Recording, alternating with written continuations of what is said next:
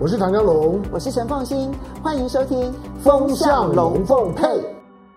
好，雅虎 TV 的观众，大家好，周末快乐！又到了星期天，嗯，来谈一点本周的大事情，也顺便除了分享我自己的一些观点之外，我们也来判断一下呢后续的一些的事态的发展。我们今天谈两件事儿，第一个呃，都都跟两岸两岸关系呢有关。第一个，呃。在台北时间星期五的时候，星期五的中午的时候，北京的外交部终于呢正式的发布他，他要求美国立刻关闭呢美国驻成都的总领事馆。那之前我们分析过，美国。呃，在中美在一九七九年一月一号建交，基于建交公报，双方面呢依依据呢国际的公约，然后呢用对等互惠，在外交当中，尤其是大国政政治啊，那个对等尊严互惠呢是至关重要的事情。换句话说，面子有时候比里子更重要。那里子可以各自解解读，那就是如人饮水啊，冷暖自自知。但是面子很重要，所以呢，对等尊严。所以，当你当你莫名其妙的关了我一个，关了一个驻休斯顿的总领事馆之后，我一定要挑一个。所以在上个星期四的时候呢，我我曾经说呢，有两件事情是一定会发生的。第一个就是说，不管怎么样，北京一定会最少关一个总领事馆。不可能不关，不可能不回应这件事情呢。你不用去想，不用去讨论。如果你会认为北京会忍气吞声呢，都不动作，那你就太外行了。他一定会关一个，最少一个。第二个就是说呢，其实我判断他也不会关超过一个，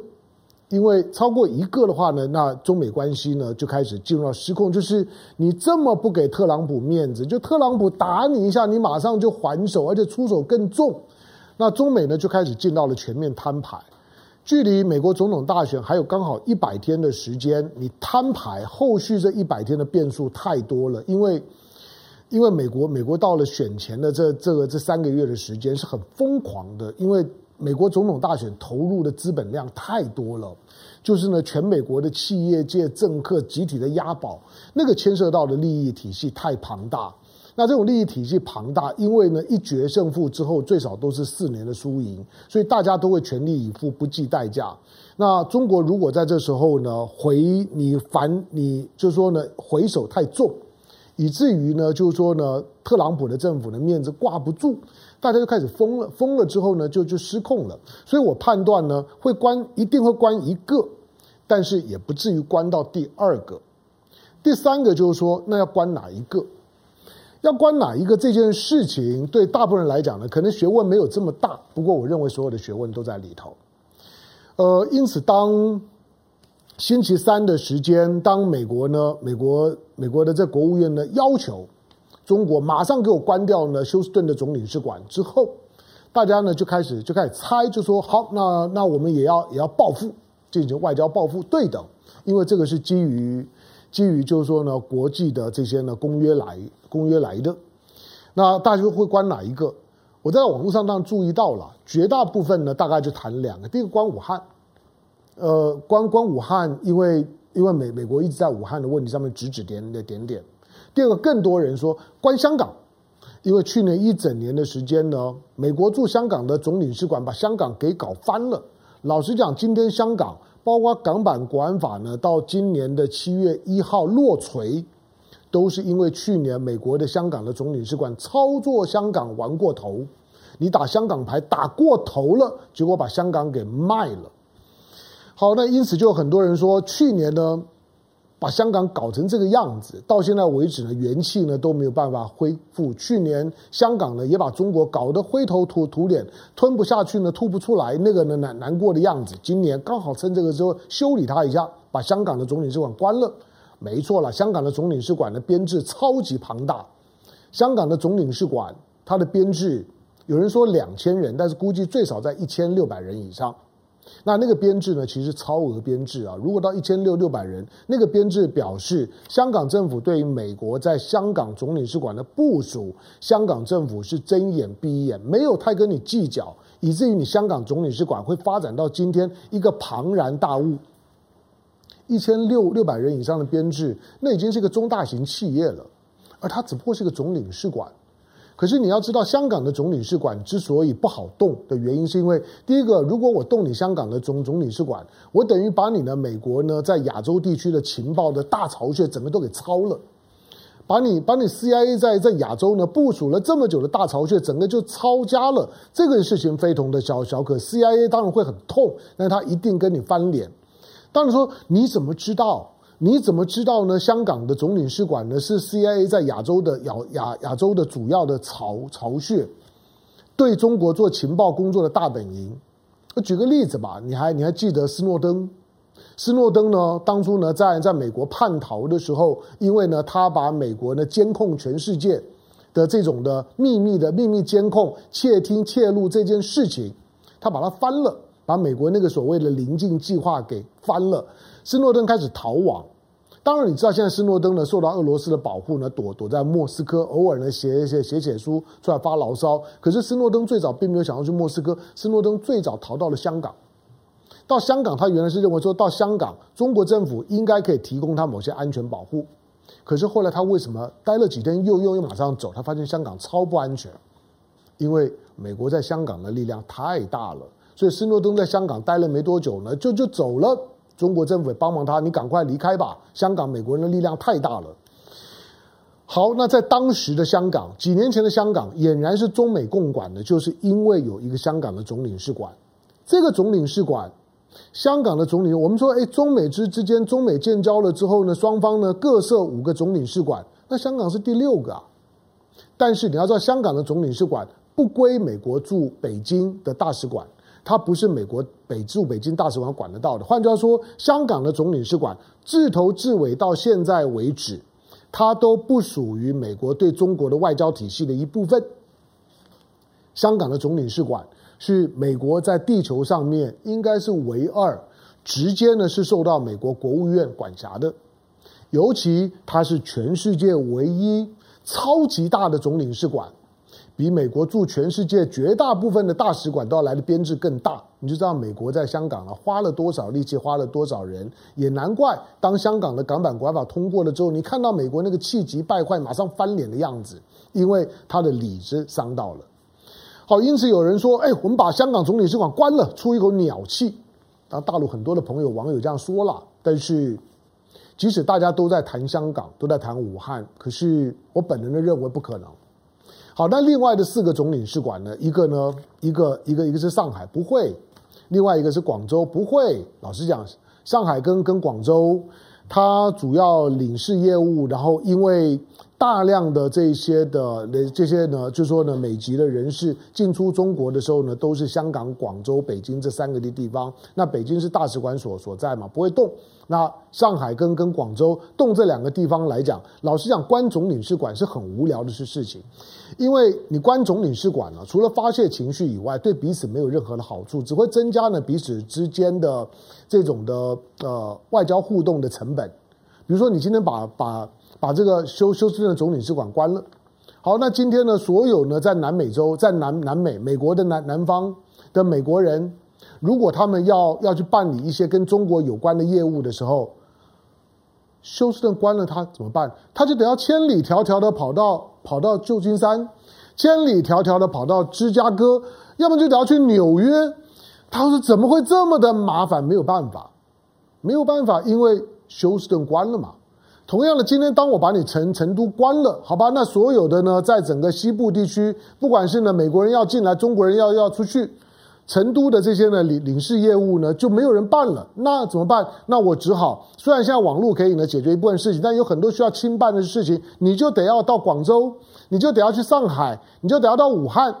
美国就必须要告诉大家说，以后所有你原来在成都办的业务，你可能到另外的哪一个总哪一个总领事馆，可能到到成都去，或者或可能到武汉或到哪里办。接下去就会做这样的宣布。大家就说，那不是很无聊吗？干嘛要关呢？你明明要要做某种的外交报复的手段很多啊，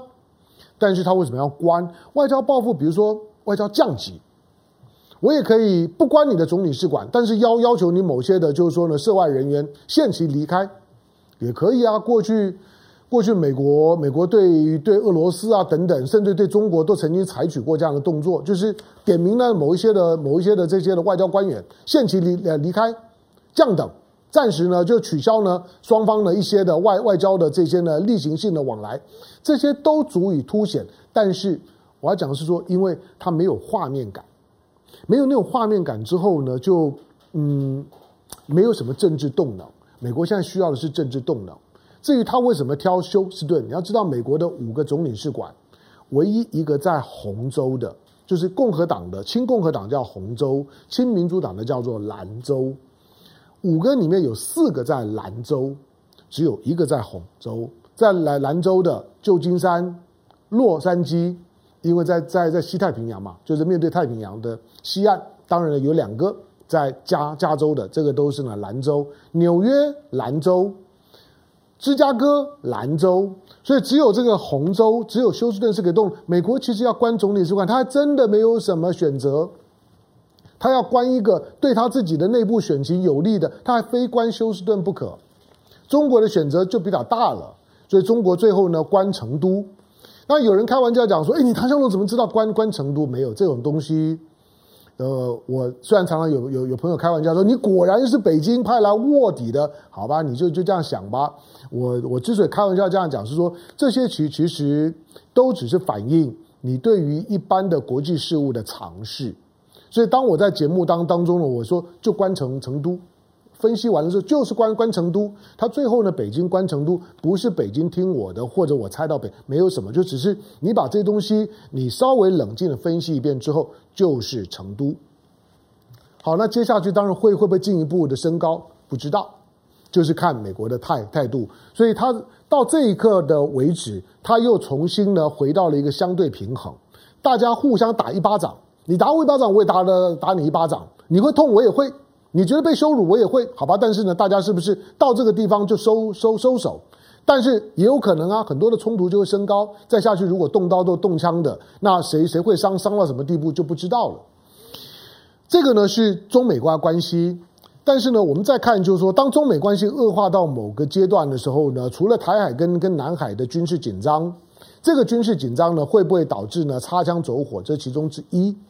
第二个就是说，大家关注的就是说。美国呢会呢继续的打台湾牌，因为美国的香港牌已经不能打了。我告诉你，到七月一号为为止，在中美关系或者美国的亚洲的亚洲战略上面来讲，它最大的影响就是香港牌已经打完了，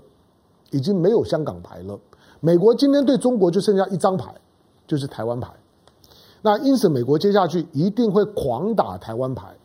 你听到的星期五的时间呢？Pompeo 在在在在在这个 Nixon 的这个博物馆，Nixon 的图图书馆，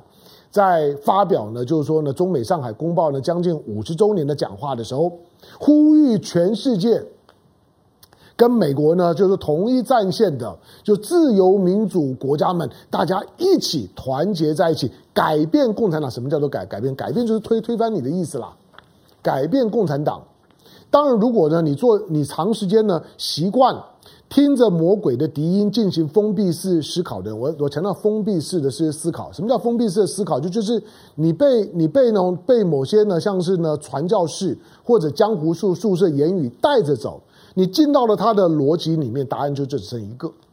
这个是你在面对到所有问题、训练你自己思考非常重要的。你无论如何要避免封闭式的思考。那个封闭式的思考，很多人之所以会被骗，就是因为你很容易就进到了那个封闭式思考的逻辑里面。骗子讲的第一句话，当你被勾上了之后，你跟着他的逻逻辑走，最后就只有一个答案，你就是被骗。好，那你听到呢？美国的国务卿呢，Pompeo 的这样一一个讲话的时候，好像呢？好像中国中国共共产党就就就是要准备被消灭的，然后呢，然后是落伍的。那呼吁呢，中国的把中国的人民跟呢跟中国的政府做了一个切割。我不是帮中国共产党讲话，我我我再三的强调，就是说我的我的反共是反对一党专政的共产党。我觉得中国一定要在某种程度上面呢走上一个。民主、自由、人权、法治的进一步的提升跟巩固，它才会让中国人十四亿人口的智能得到最大的发挥。一党专政最可怕的就是它会导致大量的人停止思考，因为思考对我不利，想太多呢给我找找麻烦，所以所有的专制都会导致人放弃思考。你不在权力里面的时候，你就放弃思考；你在权力里面的人，就要更放弃思考，免得给自己找找麻烦。他会压抑人的人的智能的发挥，这不是我们要的。好，但是呢，除了反对共产党的一党专政之外，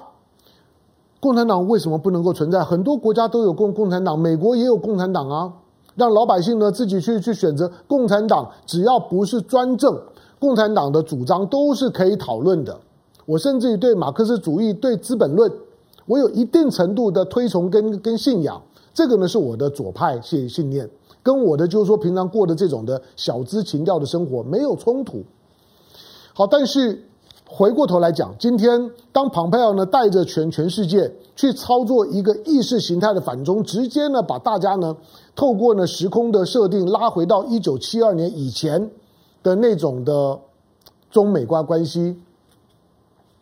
那重新的回到了那个冷战架构，只是呢把冷战的对象从过去的美苏变成是中美美中的一个冷战架构，台湾当然就必须要注意啊。好，但是两岸之间会不会呢发生冲突？擦枪走走火就不算了，或者说这种呃，比如说最最最近。解放军的军机呢，对于海峡中线的试探比较少，但是呢，对于呢，在巴士海峡跟台湾海峡交界处的台湾的防空识别区的西南角，靠近东沙群岛的这个这个附附近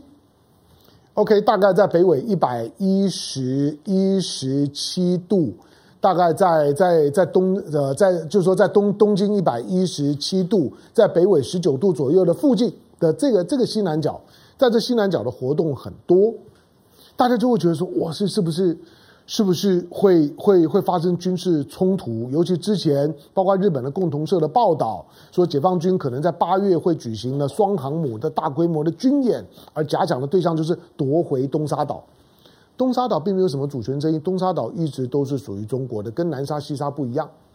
好，但是东沙岛现在是台湾在掌控。如果今天解放军说我要我要东东沙岛，我要拿拿回东沙岛，那问题来了，那意味着两岸之间要直接发生军事冲突。尤其呢，台湾的军方正准备把陆战队九十九九旅要再送回到东沙呢，去去去进进进行了一地去训练。大家对军事紧张的气氛都会有一种，大陆是不是已经准备在解决完香港的时候呢，一并要解决台湾问问题，让所有的统一的问题一并解决，把一百一百五六十年来，或者说从一八四零年到现在为为止一百八十年来所有中国的中国的苦难分裂一次做一个总结，大家会开始想这件事情。因此，最近大陆的内部。呃，如果你有留意到呢，大陆的内部呢，现在呢，嗯，第一次啊出现一个比较尖锐的，呃，有关于对台路线的和平路线跟跟跟所谓的武力路线，和统跟和统，和统跟武统之间的，就是说呢，隔空的叫接近叫骂，这个在过去还真的是没啊、没有，它总还是个现象，这个现象意味着。从好的角度来讲，就是和统派的声音仍然占上风，和统派的声音仍然在像张念慈、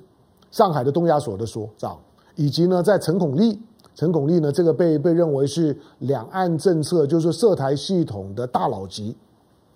的这个压压舱石的角，因为他都已经九十岁了，他算是第一代，现在现在的现在在整个中国大陆还存活在世的最资深的。就是说，涉台事务的官员，他们出来讲话了之后，把所有的武统声音呢给压住了。甚至台面下面，我也做了一些背景上的了解。大陆的涉涉台的涉台的人员，在在跟我呢，在网络上面呢，在交换意见的时候，就简单的给我给我几个字：那些喊打喊杀的都是外行。好，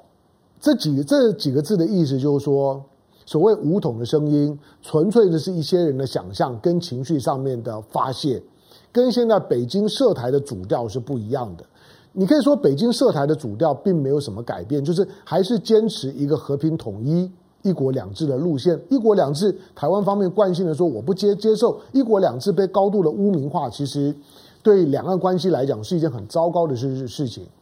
但是和平统一的这个调子。到目前为止没有改变，这是这波的辩论里面呢比较特别的，因为里面呢里面牵涉到几位呢武统派的学者，过去武统的声音是一种试探性的声音，就是偶尔会发出来叫一叫，像是呃在台湾比较熟悉的，之前被台湾被民进党驱驱逐出境李毅，而被认为是武统的学者，因为民进党的驱离了之后，垫高了他在武统派当中的神圣地的地位。可是他的发言是不是代表北京？是不是代表大陆官方的态度的转变？没有。这一次的辩论当中，你可以说和平统一的路线并没有改变，和统的声音，尤其你听到呢张念慈的投书或者陈孔煜的讲话，是带有压制性的，就是不要听这些武统派学者在鬼扯，就是呢北京方面的涉台的态度呢没有改变，还是一个和平统一的论述。这件事情可能会让很多人安心一点，我也觉得，我也稍微安心一点，因为之前我一直在犹豫，就是说大陆的这种的舆论的市场的漂移，北京的沉默，那会让人家抓不到方方向。但是最近呢，这两件事情，一个就是刚刚讲到的这种合统跟武统的路线的公开的辩论，合统派仍然占上风，而且呢，一锤定音，就是不用好讨论了。就是和平统一的路线没有改变，不要呢挑拨呢两岸人民的感情。第二个就是就是上海跟台北的双城论坛照办。OK，那当柯文哲仍然可以用两岸一家亲混过呢双城论坛的这样一个门槛当做通关密语的时候，表示北京方面对台湾的就是说呢战略定定性呢没有改变，仍然是和平统一的战略定性。